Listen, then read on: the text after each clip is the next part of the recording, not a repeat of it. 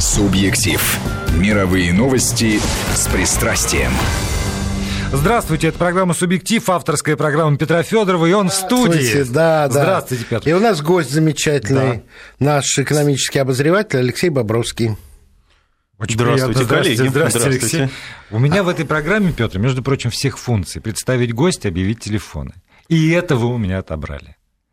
Ну что же, это в таком случае объявлю голосование. А, а, а вы поучаствуйте активнее в обсуждении. А то вам Конкурент. мало, да? А я вам оставлю место. О, это будет любопытно. Для всех, для всех, кто слушает нашу программу не в первый раз, это будет очень интересно посмотреть, как вы оставите место для кого-то в эфире этой программы. А, да, ну, впрочем, мы сейчас не о том, как мы друг друга здесь Любим. поддерживаем. И кто из нас жаднее. Да. А, в общем, давайте объявим тему. Значит, э, э, как это? Корректная выражение нашей темы. Укрепление курса доллара и евро. По отношению к рублю.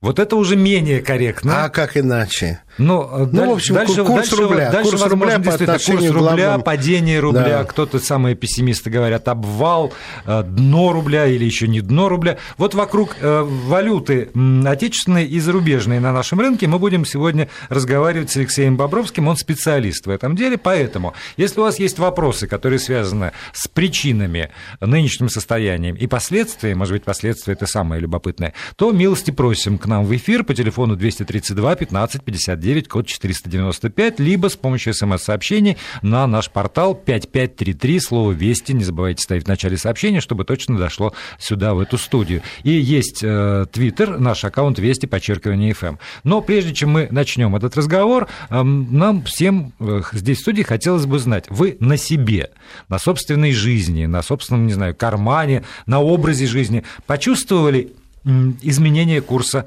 валюты? Или для вас это прошло абсолютно незамеченным, проходит абсолютно незамеченным, и, в общем, вы э, как-то не склонны поэтому, даже думать в эту сторону. Если вы заметили на своей жизни, как-то ощутили изменение курса валют, изменение курса рубля, то, пожалуйста, пришлите цифру 1 на смс-портал 5533 со словом «Вести» в начале сообщения. Если для вас этот процесс а, совершенно э, ничего не значит, и на вашей жизни это никак не отражается, ну или вы так думаете, что это никак не отражается, то тогда, пожалуйста, цифру 2. СМС-портал 5533, слово «Вести» в начале сообщения, цифра 1. Да, на моей жизни отразилось изменение курса рубля. Цифра 2. Нет, на моей жизни э, изменение курса рубля никоим образом не сказалось. Мы будем следить за изменением графика, вот, но повторяю еще раз, что все вопросы, которые вот по телефону вы собираетесь задать, это не рассказы про вашу жизнь, а именно вопросы к нашему гостю относительно процессов э, в отечественной мировой экономике. Прекрасно. Вот, кстати, Алексей, мы с вами разве могли бы так вот коротко, емко, доходчиво, информативно и ясно изложить? Я бы не смог. Мы, Владимир, без вас просто не справились. А вопрос просто потрясающий. Нет, мне действительно интересно, мне как тоже интересно. отвечать. Ну, давайте начнем с... Э, Заметьте, я молчу. Ну, правильно, потому что когда... Потому что я уже исчерпал лимит. Ничего себе. Да. Алексей, Владимир, я предлагаю начать с э, обсуждения причин э, падения курса рубля. И, как мне кажется, это причины, а, политические, б, санкционные, и третье, цена на нефть. Но вот от вас мне хотелось бы ужасно услышать э, пропорцию влияния, что сильнее сказывается, или они друг другу эстафету передают, есть есть какая-то динамика. Вот этот механизм мне был ужасно интересен. Да, Владимир? А, а мне кажется, что есть еще четвертое. Ну, это уже вопрос. Четвертое? Есть ли четвертое? Кроме политических, а санкционных вопрос. и цены Отвечу анекдотом в тему. А, финансовый кризис. Встречаются два аналитика. Один другого спрашивает, скажи, что происходит? Второй говорит, я могу объяснить. Нет, говорит, объяснить я тоже могу, ты скажи, что происходит. Вот это примерно то, как работают аналитики сейчас. Действительно, можно объяснить все, что угодно, когда это произошло. Вот постфактум можно э, подогнать под обстоятельства практически все.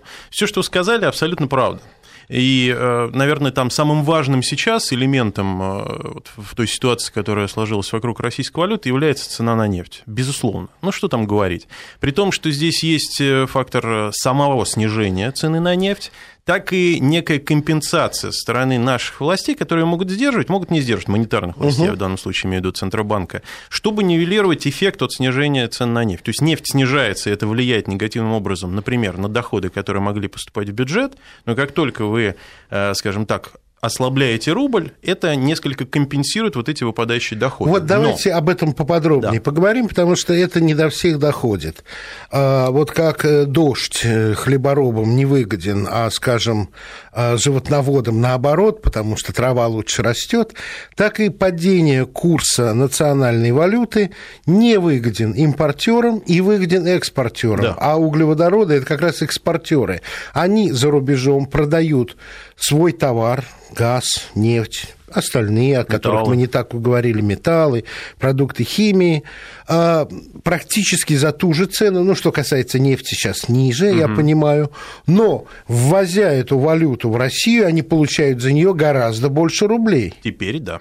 Ну, теперь да. да. Но да это, это когда мы рассказываем про экспортеров и импортеров. Когда мы говорим про бюджет страны, в которой есть и те, и другие. Да. И я, я, в виду... Я бы сразу не бежал туда, а, потому что... По, потому что да, вот очень интересная эта тема. Мне да, хотелось, да. чтобы слушатели поняли, что э, курс национальной валюты, когда он невысок, это не обязательно так уж плохо. Я напомню, как на протяжении долгого времени Америка требовала от Китая, чтобы он повысил курс юаня. Абсолютно, потому что это невыгодно Америке.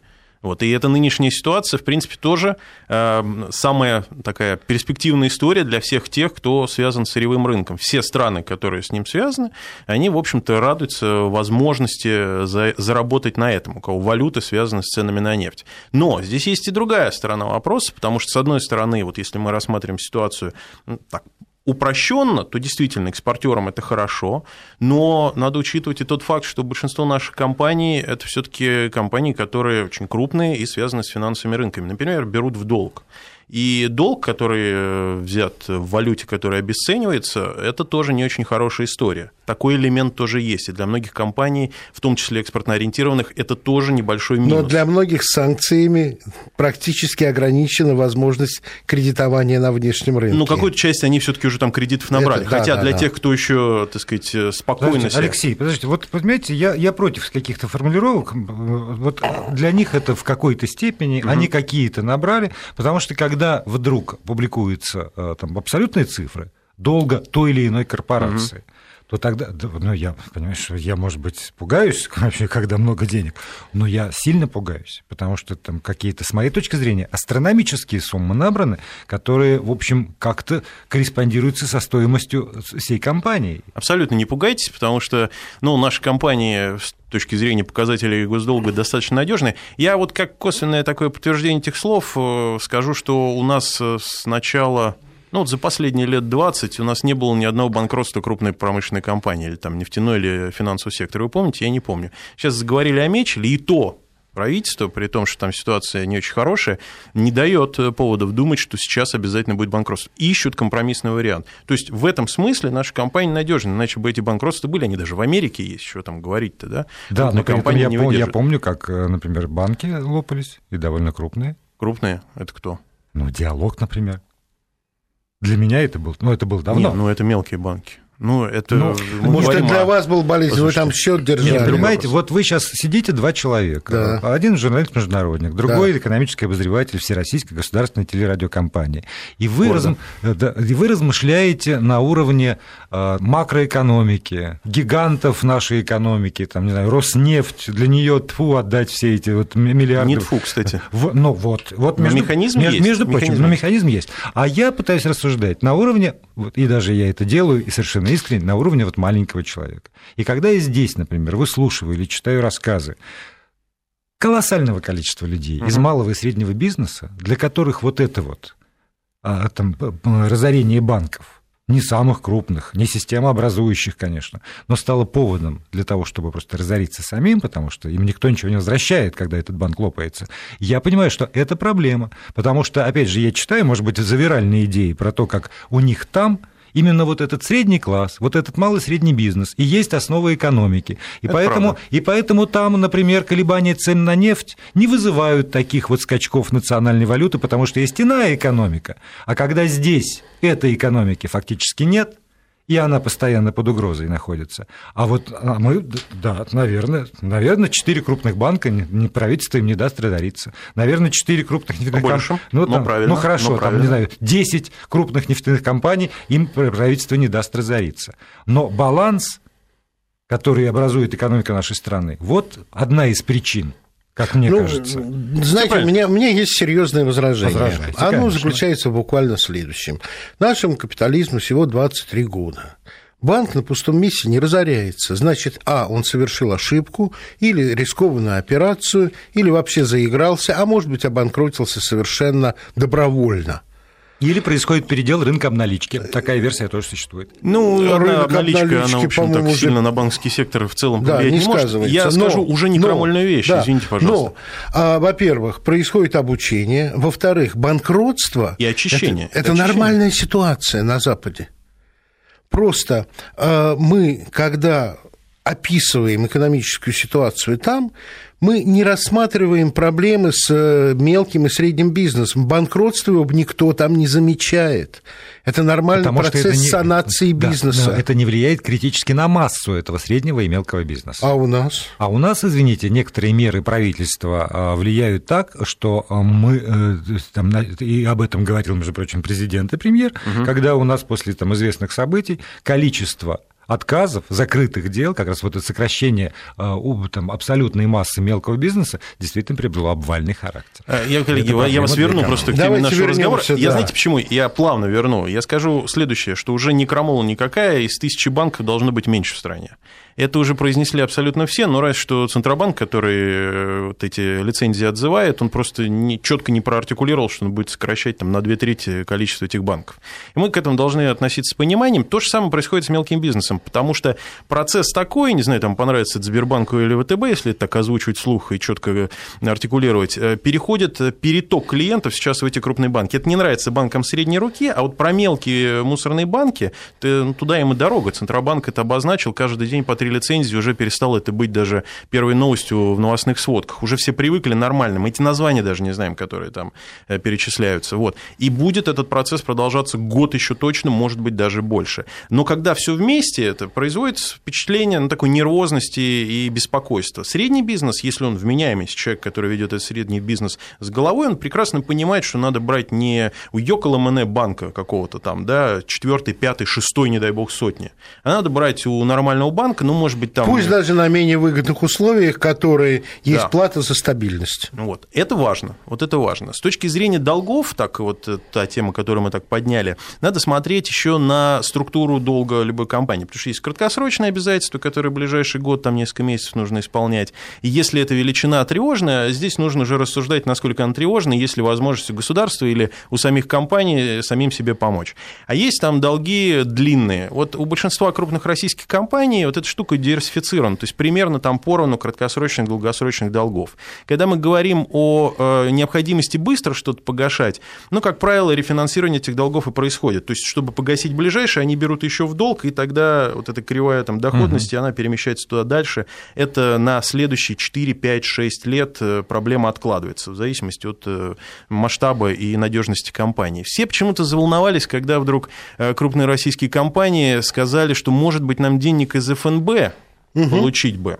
На самом деле мы одни из первых даже в нашей программе говорили, что этом ничего страшного нет. То есть мы вроде как помогаем, всегда мы говорили, это же надежная компания, а тут вдруг сделал, надо им помочь. Но ситуация такова, что в мире, к сожалению, дополнительным субъективным фактором стало больше, я имею в виду санкции, а сам по себе механизм, когда там, я не знаю, большая корпорация нефтяная или газовая размещает облигации э, путем привлечения денег из ФНБ, она же потом за это проценты платит. То есть тот же ФНБ давая деньги в долг надежному там газовому как Супербанк. гиганту, Фонд национального благосостояния, он получит там 10 и 12 нет, процентов нет, как, сверху. Как Супербанк. Банк же любит давать кредиты. Абсолютно, абсолютно, да.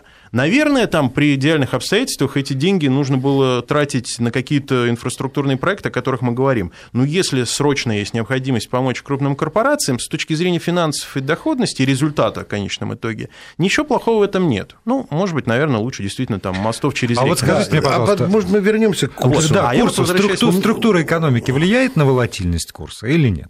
Ну, на подвижность. Структура экономики, безусловно, влияет, mm, и в том числе на курсы образования. То есть, если мы там 15 лет назад озаботились тем, чтобы слезть с нефтяной иглы, условно, а о, чем, о чем говорили все, а сегодня я слышу все то же самое, я слышу ту же риторику. Почему и задают этот вопрос? Ну, ну мы с вами уже рассказали нашим слушателям, что углеводороды составляют 52% объема нашего экспорта в денежном выражении, все остальное 48%. Это уже не вполне игла. Слушайте, у вас в студии был недавно господин Фродков. Именно. Вот. Мы с ним об этом а разговаривали. Когда вот начал подробно рассказывать о нашей структуре экспорта на Дальнем Востоке, все же по старинке думают, что это лес пенька, там нефть и газ. А там, оказывается, какие-то удивительные вещи, которые, в общем, даже эксперты многие не знают. Мы же по старинке вот думаем, мы же туда сырье, металл и так далее, мы же должны слезть с сырьевой иглы, мы же должны... Это стереотип, который вообще из сознания людей очень долго уходит, даже специалистов. На самом деле структура гораздо богаче, интереснее и разнообразнее. И вот пример как раз этой компании, которая да. занимается страхованием экспорта, э, тому подтверждение. Они просто с цифрами в руках пришли, я их читал, и когда послушал вашу программу... Ну, давайте просто не пересказывать. У меня есть вот какой вопрос, он достаточно, на мой взгляд, э, ну, острый, угу. скажу так. Означает ли то, что нынешний курс рубля – на самом деле в чем-то нашим, вернусь назад, углеводородным компаниям, а, если не выгоден, то, по крайней мере, более комфортен, э, что государство не проводит таких уж сильных валютных интервенций, понимая, что лучше поддержать эти наши крупные киты углеводородные за счет других секторов. Я понял вопрос. Думаю, что отчасти. Это как раз вот то, о чем я говорил. То есть, несколько нивелируя эффект от падения цен на нефть, мы как бы могли бы активнее сдерживать, наверное, это ослабление рубля, но мы его не сдержим, потому что это тенденция рыночная. Да. Вот. А при том, что Центробанк, который в данном случае независимый там, регулятор, как бы кто-то в этом не сомневался, он на самом деле действует по своей методике, которую обозначил, она есть на сайте. Она очень простая, ее можно, наверное, рассказывать, не знаю, насколько для аудитории неподготовленной это имеет значение, но э, там есть правило, что внутри валютного коридора где, собственно, идет там колебание валют, это условный коридор, для которого, который Центробанк обозначил вот как определенный ориентир для себя и для участников рынка. Как только валютный курс касается верхней границы этого коридора, он дает денежку, 350 миллионов там в среднем сейчас да, по рынку и, долларов. Или сдвигает. И, и сдвигает а, коридор сдвигает. на 5 копеек вверх. Ну, или там вниз, угу. ну, в данном случае пока все вверх идет. Да. Да. А, если по-прежнему есть спрос и курс выходит за границы этого коридора, он еще 350 и, соответственно, еще на 5 копеек сдвигает помогает. Да, мы видим, что сейчас спрос на валюту существует, поэтому есть дополнительные инструменты, которые Центробанк и вводит, которые с большими аплодисментами обычно воспринимаются рынком, что было сделано на последнем форуме, по-моему, ВТБ, когда Набиулина это объявила. Вот, эти инструменты хорошие. Как они будут действовать, надо посмотреть, потому что сегодня один из этих инструментов начал действовать, э, аукционный репо. Собственно, это насыщение э, рынка валюты, предложение угу. для компаний, для банков этой самой валюты. Угу. Но учитывая, что у нас есть вот этот субъективный фактор в виде санкций, конечно, у банков есть потребность э, в дополнительных источниках. И когда валюту им предлагает Центробанк по очень смешным ставкам, это, естественно, так, естественный процесс, который закончится тогда, когда банки насытятся. Угу. Когда это произойдет, мы вот с точностью до там, миллиметра сказать не можем. Конечно, это всех беспокоит, что курс там продолжает ослабевать. Но есть косвенные признаки, что когда вот падение движения курса усиливается, это значит сам по себе тренд, он немножко так выдыхается. Сейчас мы видим, что это движение как раз вот усиливается. Это означает, что этот, э, это движение уже близко к окончанию. Когда это произойдет, э, кто же знает. Но э, нам важно следить сейчас за ценами на нефть. Это первое за, если так вы специалисты и стараетесь понять механизм рынка, за спросом на эту самую валюту со стороны участников этого рынка, например, банков, вот, ну и за разными макроэкономическими показателями, которые, в принципе, тактически нам дают э, понимание, что на самом деле происходит сейчас.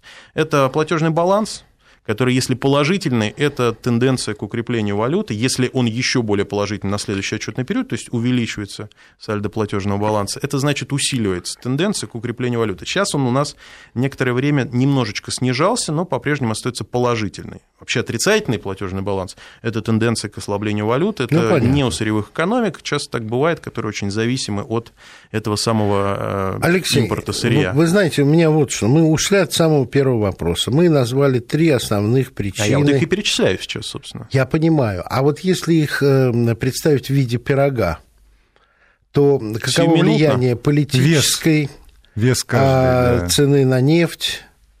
Сиюминутно сейчас самое большое значение имеет ситуация на сырьевом рынке. Да.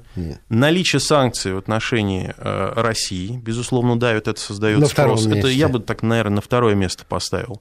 А, безусловно, ситуация с дальнейшей политикой Федеральной резервной системы. Угу. Сегодня мы, кстати, получим ответ на вопрос, что она делает. А она завершает свою э, программу стимулирования экономики. Это не значит, что это стимулирование будет уменьшаться, оно не будет расти. Вот я бы так угу. сформулировал. И надо посмотреть за реакцией рынка, потому что ведь мы же не единственная валюта, которая ослабевала по отношению к доллару. Это происходило со всеми остальными валютами, в том числе и достаточно сильных экономик. Вот, например, за квартал, за квартал доллар укрепился там, к новозеландскому доллару на 7%, к японской иене на 5,5%, к австралийскому доллару более чем на 5%, к евро на 5% и так далее. Если посмотрите за год картину, а к рублю? она еще страшно. Ну, у нас больше. Но за мы квартал. Сырьевая, сырьевая, угу. да. Мы сырьевая экономика. Я бы не за квартал сказал, а вот не, ну, я, за я, время. За последнее время, за квартал меньше, чем за квартал, да, на самом да. деле. Вот Слушайте, а вот такой э, у меня... Нет, а вот это все потом уже, после новостей практически. Давай, да, да, потому что хорошо. мы проскочили так на, на ура первую часть. Я напомню, что во второй обязательно будем ваши вопросы зачитывать. Есть очень интересные и в Твиттере, Вести, подчеркивание ФМ, и на СМС-портале 5533 со словом Вести. И есть еще несколько минут, как раз пока идут новости, чтобы мы завершили голосование, от него отталкиваясь, пошли обсуждать. Что говорят Вы заметили ли на себе, на своей жизни изменение курса рубля? Цифра 1 – да, я заметил, цифра 2 – нет, я не заметил. Вот буквально еще, наверное, минутка у нас есть, для того, пару минут для того, чтобы вы смогли проголосовать. Так, продолжается авторская программа Петра Федорова «Субъектив». Напомню, что есть еще, давайте вот минутку дадим на голосование. СМС-портал 5533, слово «Вести» в начале сообщения, цифра 1. Вы заметили на своей жизни, на себе лично, изменение курса рубля. Цифра 2. Нет, я не заметил. А вот, Петр, теперь ваш вопрос. Да, Алексей, вот у меня какой вопрос. Вы следите за ситуацией. Наверное, какие-то тенденции для вас очевиднее, чем для многих других. Вот сейчас заявление Ангелы Меркель. Как вы думаете, это отразится на курсе курсе рубля, или еще политические факторы не так влияют на это в России? А, Отвечает на Алексей валютном... Bobrovский, да, экономический да. обозреватель ВГТРК. Извините, Алексей, да, да, забыли. Да, спасибо, спасибо да. это я забыл. А, все правильно. На самом деле, сиюминутно вот такие новости дают хороший импульс в течение дня. Да вообще-то в течение дня или там даже нескольких дней вот похожие новости могут э, давать и более сильное движение на валютном рынке. Иногда просто искажение новости дает очень хорошее движение. Мы даже себе представить не можем, что просто действие наших наших коллег э, информационных э, агентств э, может эти котировки двигать. И такие случаи были. Я готов об этом О, рассказать. Об этом даже вот. были сюжеты и фильмы, новость. как это двигали нарочно. Да, понял. Может вас, оказывать понял. влияние, да. но и, не сильное. И обратный вопрос. Насколько инфляционные ожидания граждан влияют на падение курса рубля? Для меня механизм может быть таким. А люди хотят сберечь свои рубли от инфляции, бегут покупать валюту и тем самым еще ниже опускают курс рубля рубля. Вот этот фактор значителен или он менее значителен, чем все, что мы уже перечисляли? Чуть бы упростил, наверное, формулировку, потому что вряд ли люди вот рассуждают э, категориями, сейчас растет инфляция, вернее... Э, спасти рубль. Там, да, спасти рубль. Они просто видят падение движения валюты и обычно бегут в обменники. Но Сейчас ситуация совершенно другая. А, Мое глубокое убеждение, что работа нашего Центробанка за последние лет пять, наверное, угу. вот обратите внимание, она привела к тому, что вот эти очереди у обменников, они прекратились. Я позавчера был в Томске, два дня вот находился там, мне за два дня там один, по-моему, ну полтора раза задали вопрос о рубле там не беспокоит, вернее, людей настолько, чтобы об этом говорить постоянно.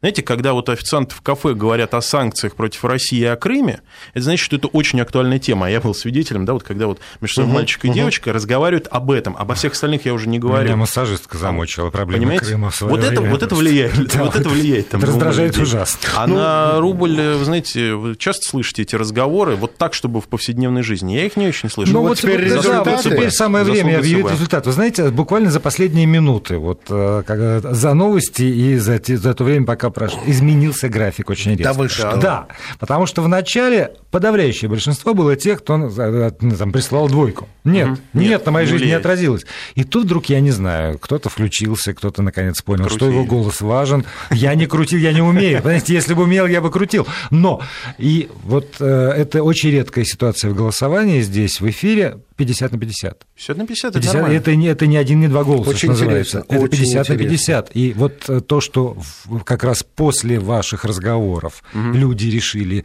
э, свой голос прислать, угу. и, и изменился тренд. Да что они там говорят, да, вот влияет Влия... на нас. Да. Влияет. Но до этого это влияет. влияет да, и, да, да. 50 на 50 это нормально. И в объяснениях, ну, то есть я, я прекрасно понимаю, когда человек пишет, вот я собирался, значит, в отпуск, ага. то туда-сюда, и, конечно, Правильно. это влияет. Ага. Я могу сказать, что когда, когда вас, э, ваш арендодатель квартирный ставит ситуацию, что надо платить в валюте, это очень влияет. Конечно. Конечно. Но когда, например, пишет человек э, про э, просто посещение магазина, при одинаковой там корзине продуктов я тратил 5 тысяч, а сейчас 8. Вот это вот, когда люди осознают, что влияет и на стоимость их тарелки. Вы знаете, здесь ну, совокупно. Вот Я бы сказал, что здесь больше, наверное, все-таки фактор э, вот этих э, обмена санкциями, потому что есть, конечно, повышение цен на продукт питания из-за наших ответных мер. Но он э, вызван там двумя обстоятельствами. Первым, это действительно по каким-то категориям товаров есть дисбаланс, а второе, ну, это участники рынка недобросовестные. Где-то там ритейлеры не восполнили те пробелы, которые появились из-за ухода определенной категории товаров. Где-то поставщики взвинтили цены, и идут ритейлеры вместе с ними на это. Вы знаете, и, но это не касается я, сейчас я валюты в большей степени. Да. Мне кажется, я просто, я просто хочу вернуться к этой конкретной ситуации, к этому конкретному. То, что человек написал, означает, я легко перевожу эти цифры, что его корзина подорожала на 60%. Не настолько рубль упал, как бы. А рубль упал на 30%. Ну, нет, он тут а, пишет, что а, только а инфляционное, нет, нет, а конечно, инфляционное, а инфляционное ожидание вообще 9%, в три раза ниже. Я поэтому вопросы да. задал, потому что сейчас только дурак может бежать и менять рубли на, на валюту, потому что инфляция рубля ниже, чем он потеряет. Ну, кстати, вот э, насчет там дураков, да, это очень А тот, кто сбегал три недели назад, оказался не дурак, понимаете? А те, кто месяца два или да, три да, назад. те совсем умные оказались. Вот. А тот, кто год назад перевел и ну, положил на туда-сюда сходило, валюта валюты. Тот ждет, когда прекратят хождение этой валюты в нашей стране, декларативно просто скажут, и ну, обменяют по 3 рубля. Не пугайте народ. Я надеюсь, что настолько не там будет, сильным будет, что? Э, позиция из, Нет, изоляционистов это, это у нас разговор, не будет. Это тоже разговор. Что да, да, а да, вот да, скажите да, мне, да. Алексей, вот я, поскольку действительно вынужден постоянно покупать валюту на протяжении угу. последних многих лет, то я для себя вот уже давно понял, надо следить за курсом, э, за стоимостью барреля нефти, и там вот как-то, когда он растет, не надо ходить в обменник, лучше подождать, пока припадет. А потом я знаю точно совершенно, что существуют такие налоговые периоды, Правильно. когда спрос на рубли да. повышается в нашей стране, и в, это, да, и в этот момент как раз удобно пойти и в обменнике купить, он чуть-чуть на копеечки, Правильно. Но припадает. Абсолютно. Последнее некоторое время ни, последние месяца два. Ни то, ни другое ни не колебания, работает. Да, не, не, вот эти золотые в правила не, периодов, не работают. Вот последние два месяца, ну, рубль, скажем так, не ослабевал, не падал вот в эти периоды. Почему? Потому что вот эти все факторы, Не, ну, ну, мы ну, сказали, при том, что какие-то колоссальные суммы тоже объявляли мне по радио, ну, ваши коллеги здесь, да, да, да. надо заплатить э, там, в бюджет, например, рубль и не повышался, он в лучшем случае притормаживал. Ну, здесь вот как раз э, оказывали влияние негативный фактор американского доллара, который укрепляется против всех валют, э, падение цен на нефть, которое, в общем, связано и с этим движением, в том числе и американской валюты, и санкционная история. То есть то влияние обычно налогового фактора положительное на рубль, когда он укреплялся в эти дни, оно просто нивелировалось большим количеством негатива. Нет, но и даже какое-то изменение... Так он бы еще сильнее да, падал и, и в эти какое-то дни. такое вот минимальное изменение на нефтяном рынке, оно раньше зеркально совершенно тут же отражалось какими-то минимальными ну, потому что это был изменениями. стабильности. Да, сейчас, сейчас нет. Да, То есть безусловно. это просто еще и, ну как бы это сказать, поскольку ну, есть разница между официальным курсом рубля угу. и э, розницей, конечно же, и я так тоже отмечаю, что тоже прежде изменялся официальный курс рубля, розница шла ну, в том же направлении. А сейчас даже официальный курс рубля может притормозиться или там в какие-то дни даже там обратное движение было, не часто, но было, а банки в розницу нет, они все равно, они страхуются, перестраховываются, и они на всякий случай вот эту грани... да. верхнюю границу продажи... Спекулируют, они... как торговцы рыбой. Владимир, это очень правильное наблюдение, это даже не вопрос, мы просто этим обмениваемся, все так и есть, в общем-то. Я могу только подтвердить это, но я это объясняю тем, о чем уже несколько раз сказал. Эти ну. факторы негативные, они просто сильнее,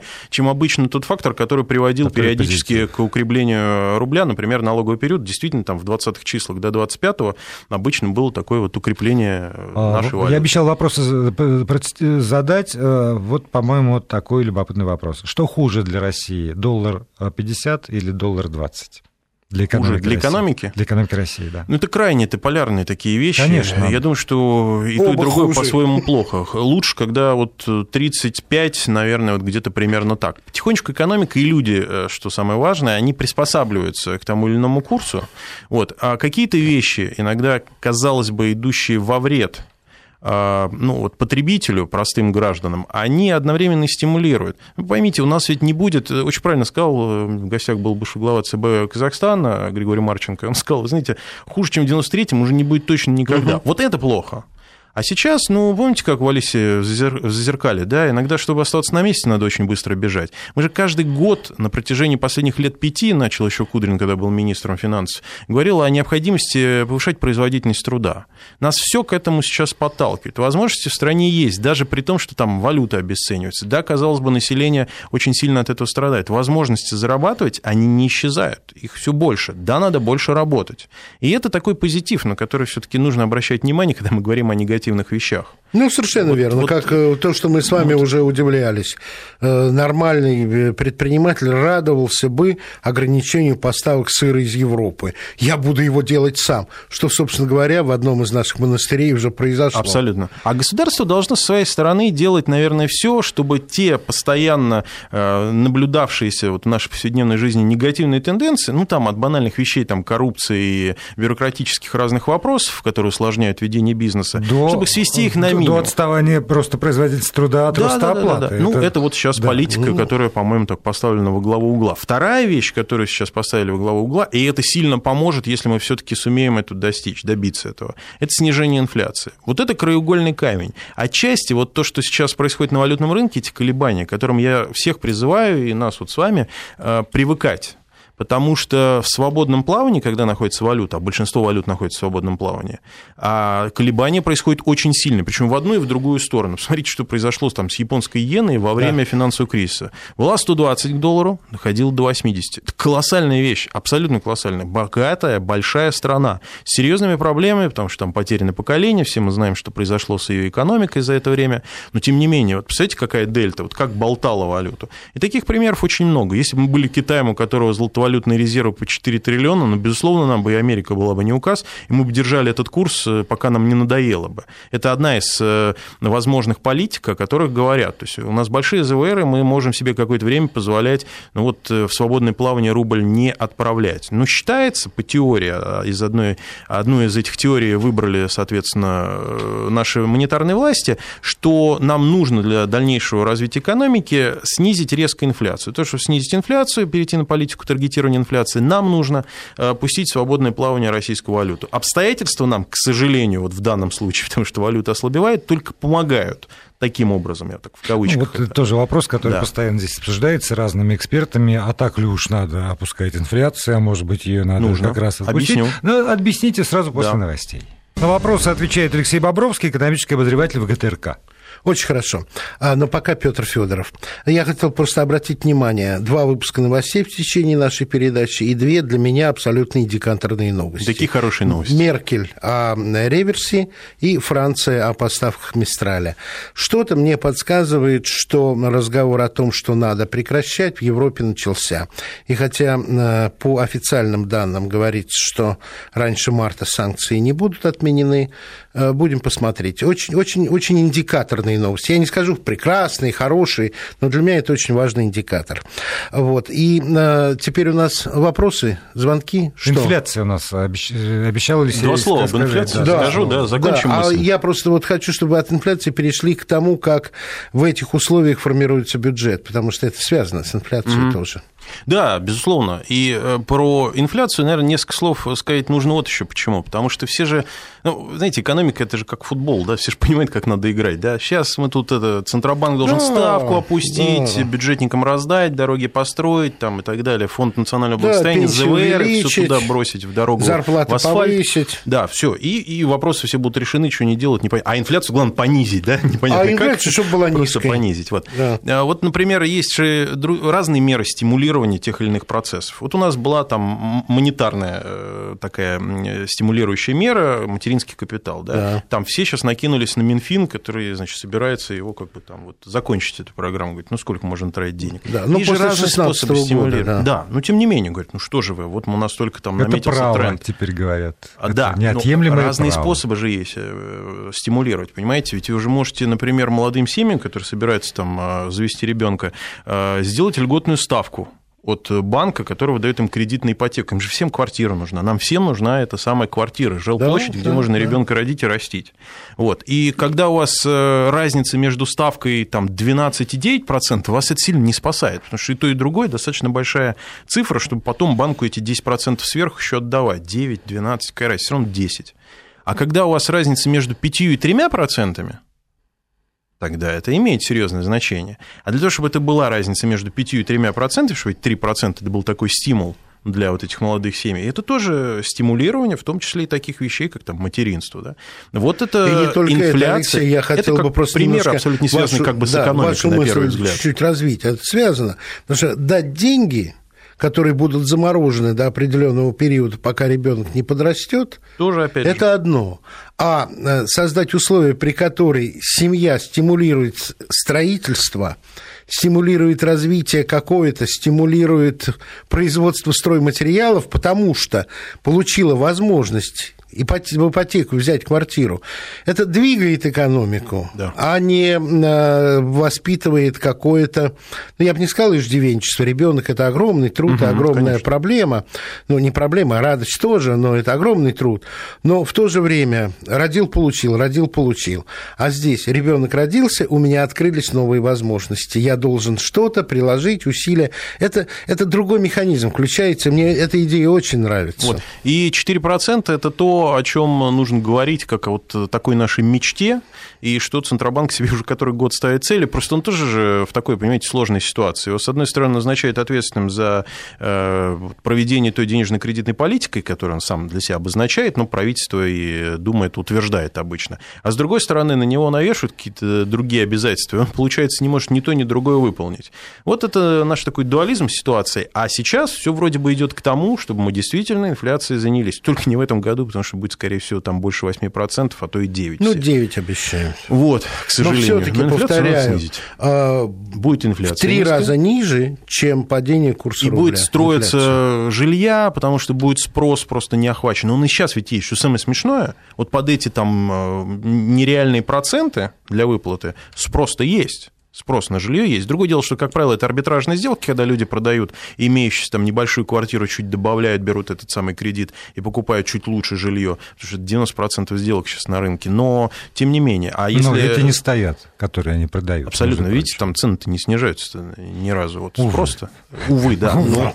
Ну, это там специфика этого рынка, раз уж мы там да. не, не, не о строительстве говорим. Бюджет. бюджет. Да. Нет, бюджет. бюджет. Давайте бюджет. бюджет бюджет, который э, каким-то образом верстает сейчас, исходя да, из этого цене на нефть. Да, и вот эта идея про то, что на всякий случай нужно иметь другой бюджет с гораздо более меньшими аппетитами, заявленными в расходной части. А у нас он есть, во-первых. Во-вторых, э, все наши ведомства финансовые и там, Центробанк, в частности, он же разрабатывает несколько вариантов развития ситуации. Если вот мы последние вариант развития ситуации рассмотрим центробанковский, там три сценария, плюс еще они сейчас разрабатывают такой совсем шоковый. Но вот по базовому сценарию они, например, и судя по новостям сегодняшним, все к этому идет, к середине следующего года, то есть к лету, ожидают снижения эффекта санкций. Я вам более того скажу, вот несколько дней назад, no. будучи на форуме в Италии, в Вероне, там итальянский бизнес об этом говорит. Они говорят, что в следующем году, летом, все, потому что баста, сказать, говоря по, мы не выдержим, по-итальянски. Да, да, да, да, да. Причем какой вот э,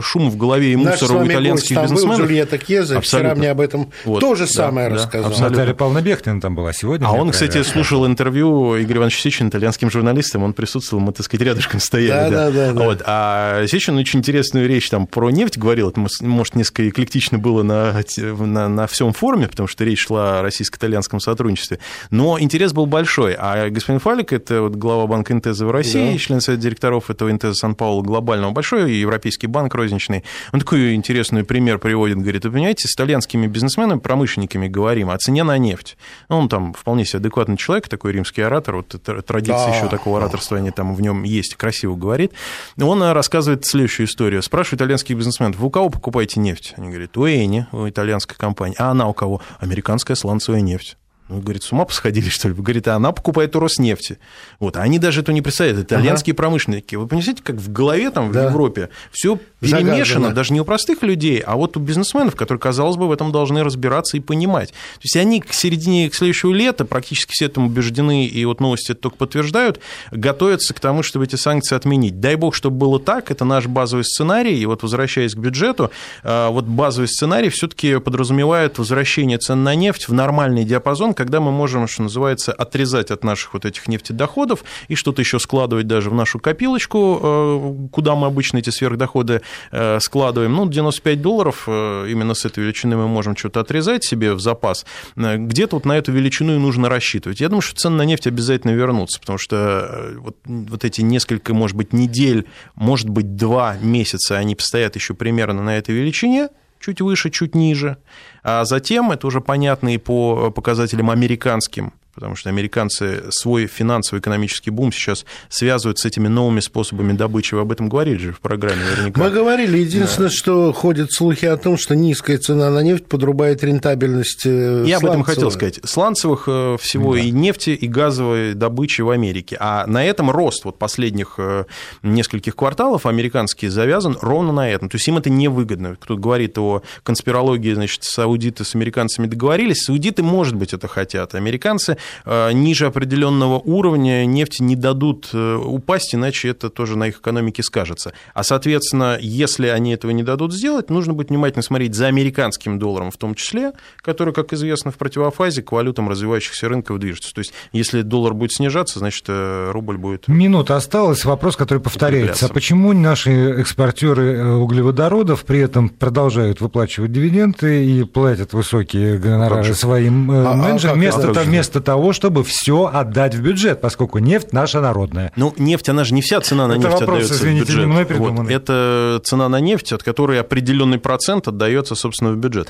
Дело даже не в этом. Дело в том, что по сравнению с общей величиной прибыли компании, то, что отдается топ-менеджерам, это не очень большая сумма, совсем небольшая. Вот. Но хотя это большая величина для обычного человека. А самое, наверное, важное, вот когда мы говорим о вот этих вот выплатах да, там, в бюджеты нефтяных компаниях, ну, мы там должны все-таки понимать, э, что большая компания, она вот и подразумевает все-таки большую выручку и большие, собственно, траты. Ну, это раз. А во какие риски у людей, которые принимают эти решения? Я приведу только один пример. Это договор «Газпрома», который подписал Тимошенко. Да. Что бы ни было, договор есть, проданным же министром энергетики Украины подписанный. и подписанный. И как бы они ни вертелись, а это надо было сделать, это надо было написать, это не просто юристы, юристам дают задачу топ-менеджеры. Ну, я просто напомню, что риск, на самом деле, взяла на себя Тимошенко госчиновник, чья зарплата, как и у нас, собственно, угу. гораздо ниже, чем у руководителя нефтяной компании. Вот она и проиграла, она в тюрьме да, и сидела. Да. А тот, у кого зарплата высокая, как у руководителя нефтяной компании, ни в какую тюрьму даже там не сел. Какие риски-то? Извините, все, проехали. Фиртыш, время. Все, время. Спасибо, все, заговорились.